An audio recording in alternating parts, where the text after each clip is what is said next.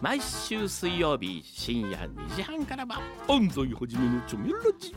毎週ゲストが来たり来なかったり。深夜横浜をちょめちょめしちゃいますよ。毎週水曜日深夜2時半からは安西はじめのチョメラジ。みんなでちょめろ。チョメ。 Futurescape Futurescape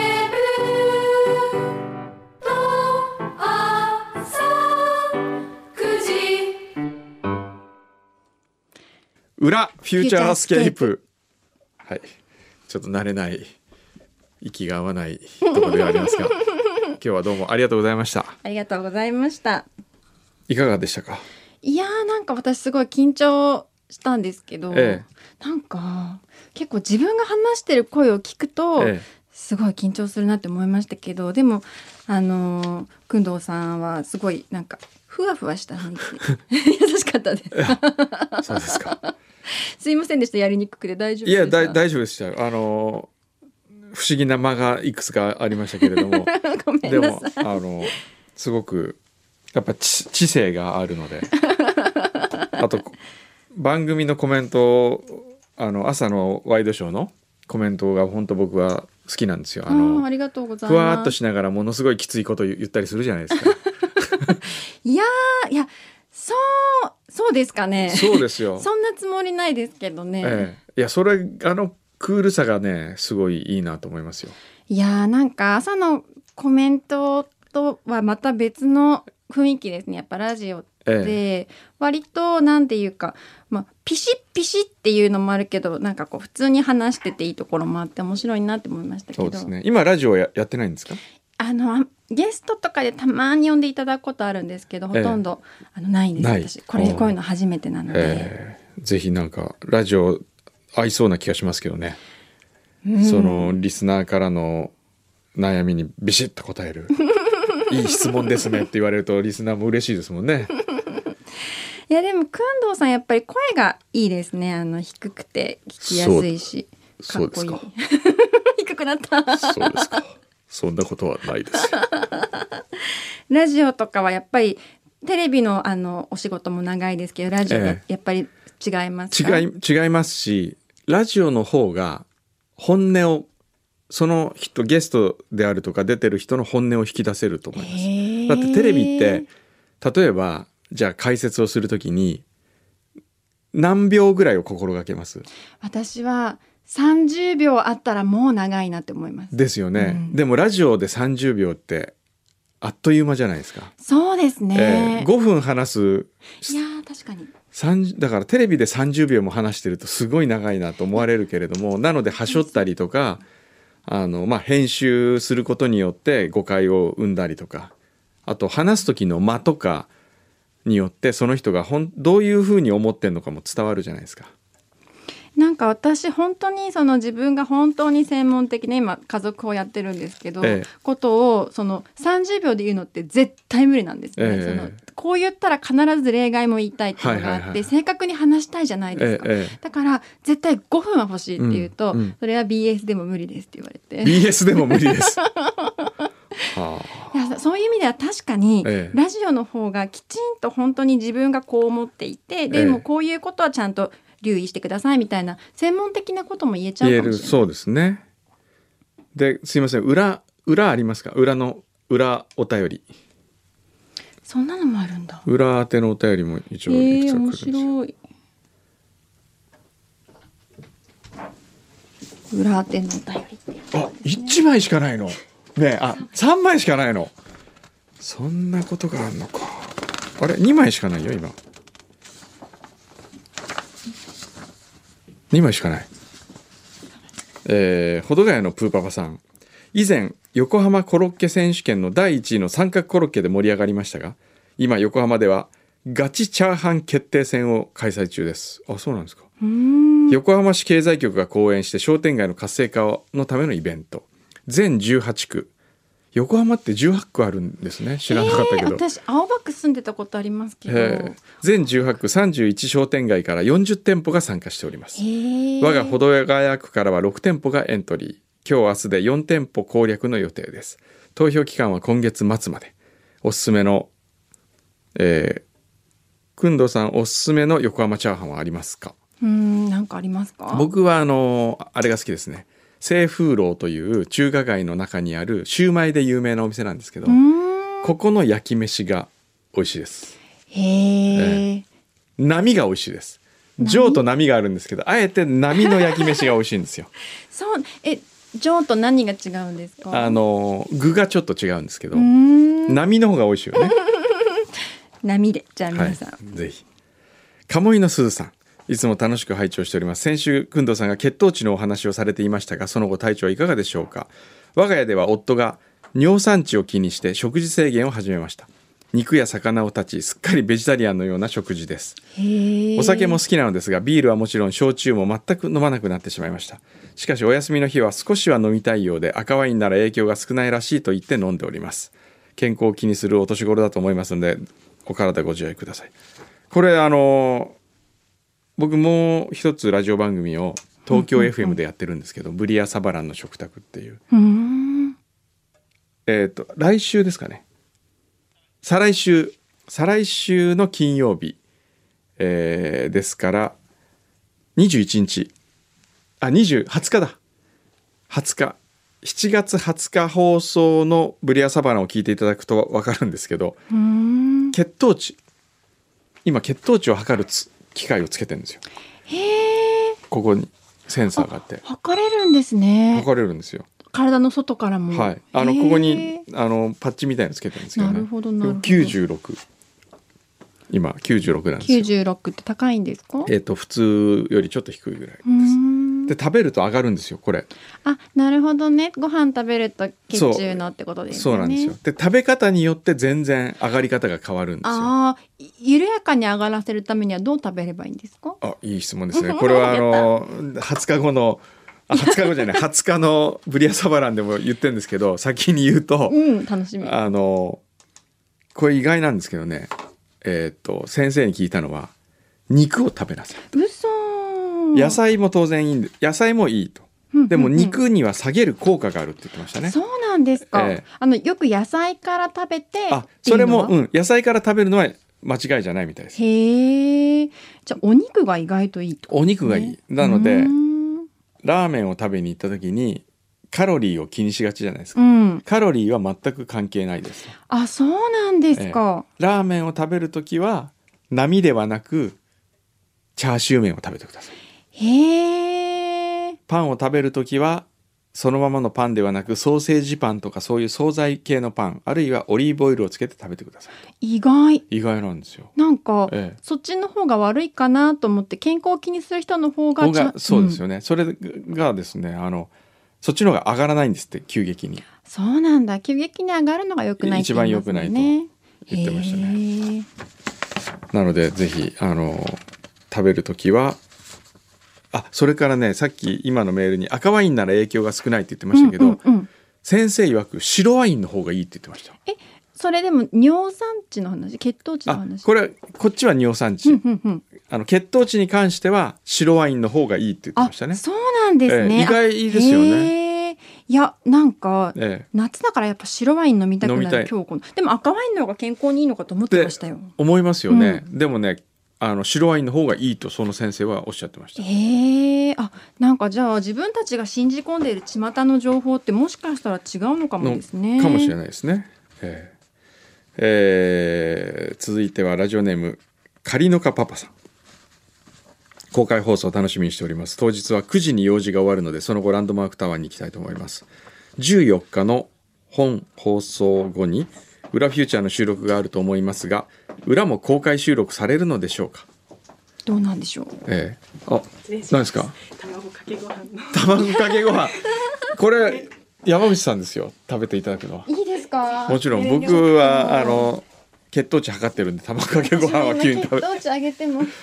あーちょっと見せてください。監修します。はいメレンゲ。作ってきます。分けてあー違う。もうこの時点で違う。この時点で違う。すごい綺麗なメレンゲメレンですねゲ。違うんですよ。卵ありますか？卵とご飯まだある、はい。じゃあ僕が作りましょう、はい。もう一回ちょっと持ってきてもらっていいですか？改めて。今そのしメレンゲとその、黄身だけがかかったご飯を持ってきていただいて、てはい。それは違う違うこうじゃないんですよ。どうどれが楽しいんでしょうか？すいませんね一生懸命メレンゲ作ってくださったそうそうんでしょうね。さっきメレンゲ作ってる向こうで牛皮が「お前違うだろ!」みたいな話してましたけど。違ったんですね。ちょっとそれ改めてやって、えー、14日の本放送後に「裏フューチャー」の収録があると思いますがやるんですかね牛皮さん。やる。えー、裏も公開収録でやる。おお牛皮さん。やる。裏も公開でやる。ちょっとだけはやる。そこで一つお願いがあるんですが公開放送の会場にクンドセレクションや貢ぎ物の受付や何かの方法でお渡しできるコーナーを作っていただけませんでしょう。かもちろん作りましょう。貢ぎ物を受け付けましょう直接。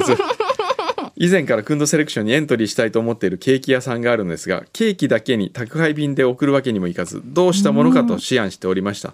公開放送を生かして普段エントリーできないものを受け付けていただけるとありがたいです。これはいいですね。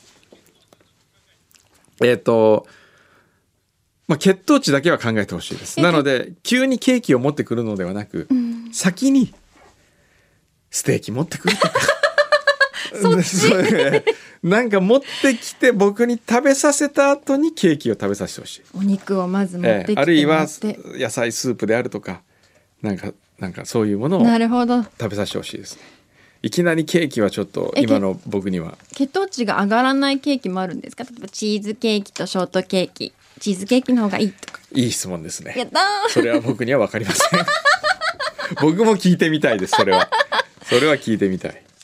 確かにね。チーズケーキの方が上がらなさそうな感じありますよねショートケーキよりも。うん生クリームってよくなさそうみたいな、ええ。あのフルーツがいっぱい乗ってるパイとかあれはいいんじゃないのみたいなないんですかねそうですね。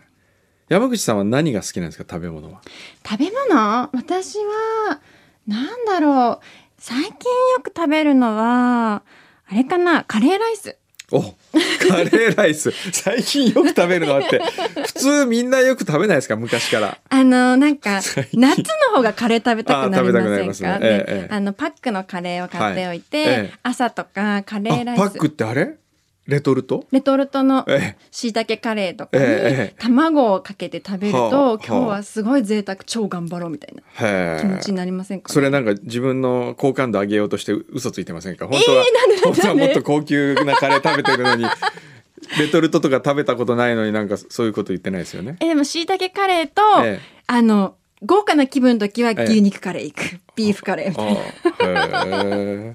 あそうですか。そうですねあのカレーで言うとそうですね。あカレーライスの歌って知ってます？知らないです。知らないですよね。まあいいや。まああの長くなるんでやめて。じゃあ後でええ。お伺いしたいです、えーそううエントリーはだから受け付けます。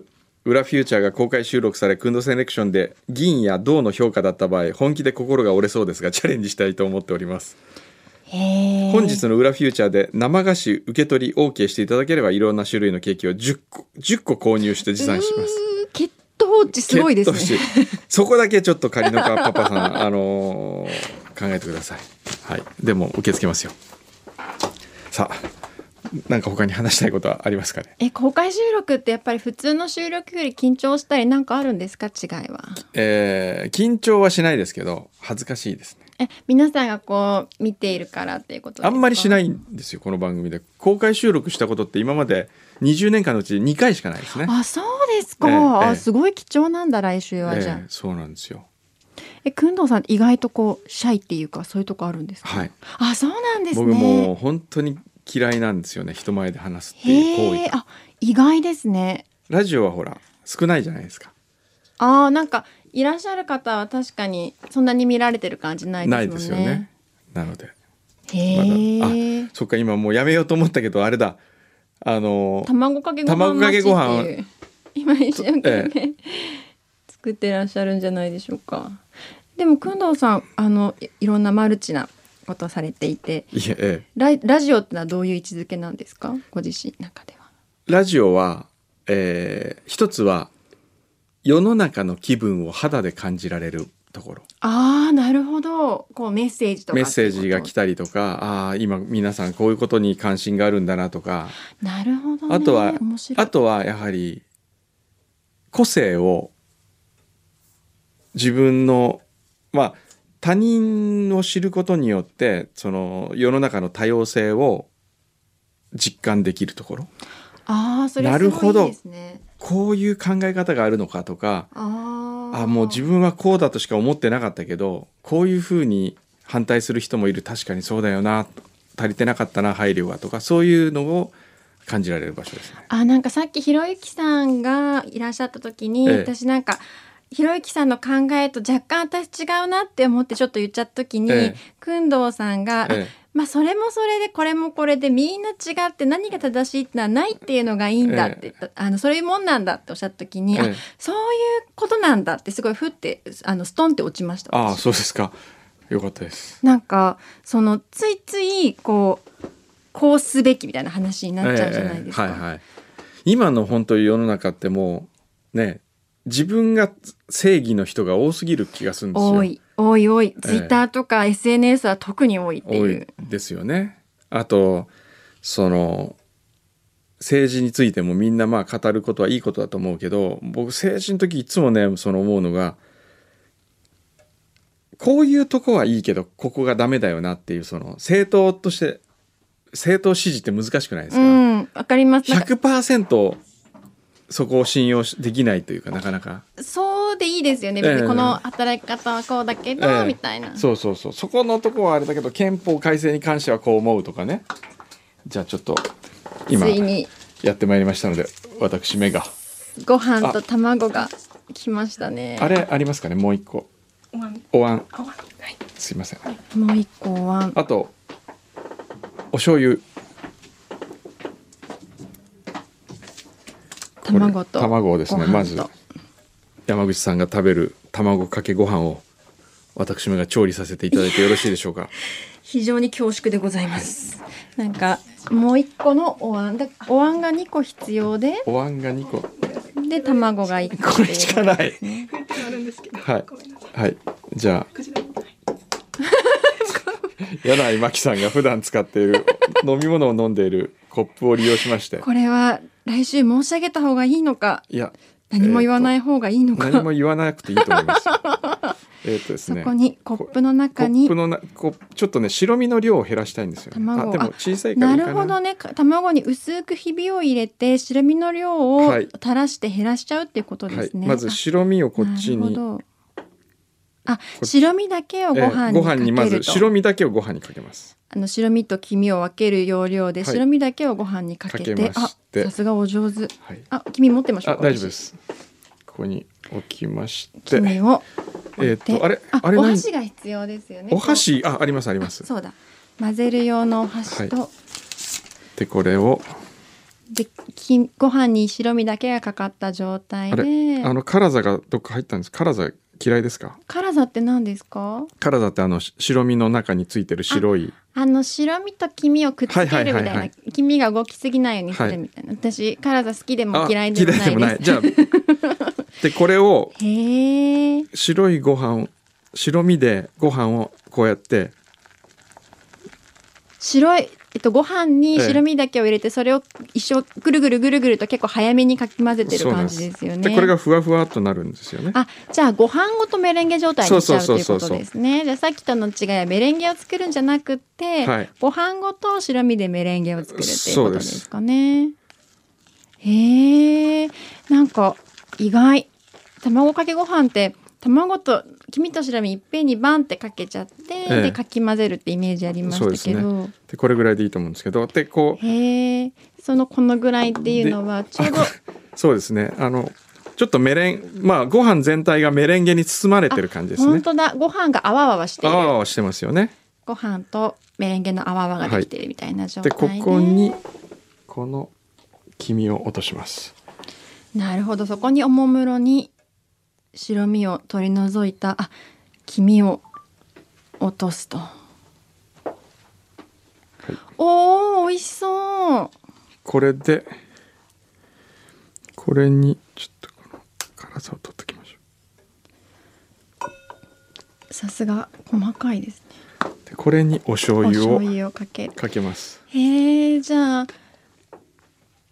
メレンゲご飯になった状態に黄色い黄身を真ん中にポトンと落としておどうぞ。ありがとうございます。でこの黄身割ってもちろんもちろん。それをまた混ぜて普通に混ぜてください。あー美味しそう。じゃあいただかせていただきます、はい。どうですか？おいしい。美味しいですか？おいしい美味しいこれ。あ美味しいこれ、えうん。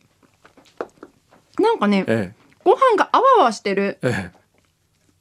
私の感想変でした今。えいやいや変じゃないですよ。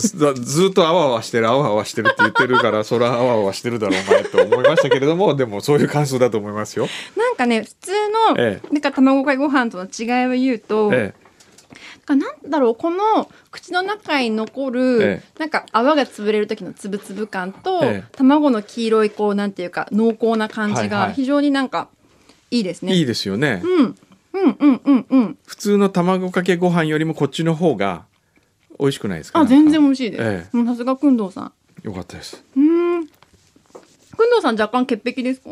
いや潔癖じゃないですけど今あの白ひげが手についたんで拭いてるんですけどダメですか？い。やいやいや私なんかいやすごい綺麗にお拭きになるなって思って。あのね今あの、ティッシュ2枚目ぐらいで、ついにアルコールのティッシュにえ引かれてるから。えはい。いやティッシュがなかったんですよここに。うんうんうんうんうんうんうん。これ結構食べ進んじゃいますね。ええ、よかったです。うんそれだうんうけ、ぜひあの皆さんも裏フューチャーをお聞きの皆さんもやってみてください。うん。私も家で妹に教えてあげようと思います。妹さん何されてるんですか？あ妹は皮膚科医です。あ、お医者さん。そもそも財務省にしか行こうと思わなかったんですか？どっか東大をその首席で卒業、まあその前には決まってたと思うんですけれども、就職先って。あなんか私でもともと官僚になりたかったんですけど、ええ外務省は落ちちゃって。ええ、あ、そうなんですか。そうなんですよへだからまあ財務省。でもいい役所ですね。やっぱり財務省が一番難しいんでしょ？財務省が一番なんていうのかなその役所の中の役所っていうのがあって、ええまあ、成績がいい人は多く行くっていうところがあるあるのかもしれないですけどね。ええなるほど。財務省に入って一番びっくりしたことってどんなことですか？財務省に入って一番びっくりしたことって何ですかね？あえっと基本的に夜帰れなくて、え泊まる部屋、ええなんかホテルオクラって呼ばれてる、えええその仮眠室とホテル大倉がああ大蔵省だから。テルオクラなんていいもんじゃないですよ。ええ。うん。大蔵省だからホテル大倉と呼ばれている。冗談で。ブラックジョークの一種。それと大倉温泉っていうあのお風呂があって、ええで夜中の3時まで温泉が空いてるからそこであの温泉っていうか普通銭の湯まあお風呂普通のお風呂。ですね。お風呂。そこでお風呂入って髪乾かしながらええ。最後の仕事して終わったら寝るみたいな。じ。ゃああの大蔵省の中にそういう施設があるわけですか？地下にありますね。じゃあ家に本当帰ら帰れる人も少なくみたいな。なんかその同期の男の子とかがなんかもうそろそろ下着え変えたいんですって1週間同じのなんですって言ったら、ええ。上司が、ええ。パンツには裏と表があるから裏返してあげ それ今言ったらもう超ブラック企業じゃないですか。うーんまあねそういう感じでなんなんていうのかな面倒見もいいんですけど逆はあ。になんだろう。例えば初任給が支払われるまではええ。1年生はええ。お財布持ってこなくていいって全部先輩のおごりなんです。お昼とか出れない時は先輩が1,000円渡してええ。これ食べてきなみたいな、そういうなんか面倒見の良さもありましたけど、大蔵省に勤めてるとお金ってどんな風に見えるんですか？うーん私は酒税局っていう税金のとこの振り出しだったので、はいはい。えやっぱりすっごい貯金貯まるようになりましたね。なんかお金にシビアになるっていうか、ええ。とにかく貯めないとって思うっていう、ええ。なんかね感覚がちょっと狂うっていうのはええ。多分もらうお金は皆さん思うほどそんな多くないんですよ給料は。でも扱うお金の規模が大きいから、えなんかな自分が何をしてんだかよく分かんなくなるってところはあるのだってかもしれないですね。何十億何百億とか、予算とか予算。そういう話そうですよね。何千億ですよねそしたら。そうそうそうそれを動かしてるのに自分がもらうのは何十万円みたいな。1年生の時は時給換算したらファーストフード店より安い。安い。感じだったからちょっとおかしくなるとこあるかもしれないですね。へえそうですか。なんかお金の授業とか一回山口さんがやったら面白そうですけどね。ああでも私もその工藤さんあでも工藤さんって面白いなって思ったのは、ええ。結構お父様が割とええお金についてとかちゃんと、ああのそうそうね育っていうかあのうちはサラ金だったので父親が。なので公定母愛はどうのどうやって決まってんのかとかその銀行というのはなぜ金利を払えるのかっていうのを教えられそれでどういうどこ今どこで借りるのあどこに預けるのが金利が一番高いかっていうのを言って当時は郵便局の定額貯金にいつもしてたんですよ。へえあでお小遣いとかがあお小遣いはそう。そううそう。あのキャッシュカード。を銀銀行振り込みのキャッシュカードで下ろしてたっていう。小学生小学生の頃。いやそれが私すごいなって思ってなんか、私日本人で日本の父母だったので家でお金の話するのって良くないことっていう雰囲気で全然教えてもらわなくて、ええ。でアメリカ行くと子供がこうレモネード売ってええ。お金得て、ええ。でこれでこういうふうにこう市場ってのは回ってくんだお金なんだっていうのを教えてもらうわけじゃないですか。ええ。でそんな人とこう世界でビジネスって勝てるわけないなって思ったのがあってやっぱり家庭でお金のこと言うっていう教育って私すごい大事だなって思ったんですよね。ええ。僕一回あの日本銀行にの誰か偉い方とその社内法みたいなもので対談させられた時に対談させられた？え えあの誰相手の方どなたか忘れましたけど そのやっぱ日本銀行はもっとお金のキャンペーンをねうんうんうんうん、やった方がいいんじゃないですかと。普通の銀行があの今金利いくらだからとかって住宅ローン借り換えしましょうみたいにキャンペーンをやってるけれども日本銀行こそがうん。お金お金の意識をうんうんうん。お金リテラシーをもっと高めるようないや私も本キャンペーンをねやったらいいんじゃないですか？だって財務省とか入る時私給料いくらとかとか一切知らなかったですもん。初めに見ておおみたいな少なって思って。ええ。なんかそういうのって聞けないじゃないですか、ええ。それも聞かないで仕事するって結構普通じゃないですよね。そうですよね。確かに。テレビ番組も多いですよそのギャラ決めないまま始めるっていう。私あれびっくりしてなんかええ終わった後にギャラ交渉するんですねそうそうそうそう。